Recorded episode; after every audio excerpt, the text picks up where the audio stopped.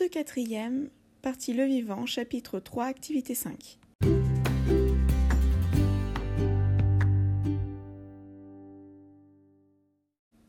Bonjour à tous, j'espère que vous allez bien. Lors du dernier cours, nous avons expliqué comment les paramètres du milieu peuvent influencer la reproduction sexuée et donc la survie d'une espèce. L'étude des changements de population liés à la disparition et à l'apparition de nouveaux sujets, ici via la reproduction sexuée, s'appelle la dynamique de population. La reproduction sexuée peut être influée par la quantité de ressources alimentaires, un agent de pollinisation, par une pollution. Maintenant, si on prend du recul au niveau de cette dynamique de population sur plusieurs millions d'années, on remarque qu'il y a cinq grandes crises biologiques, c'est-à-dire de nombreuses disparitions de groupes d'espèces. Mais tous ne disparaissent pas, certains survivent. Et ensuite, la, biodiversité réaugmente.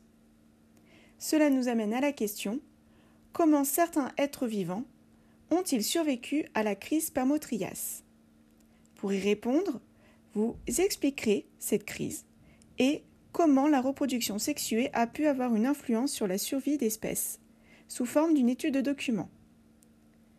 Une étude de document permet de répondre à une question à l'aide de plusieurs documents.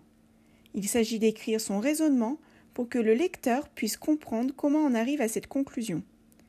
Il s'agit de notre premier entraînement, d'une méthode utilisée en troisième pour le brevet, le lycée et par la suite.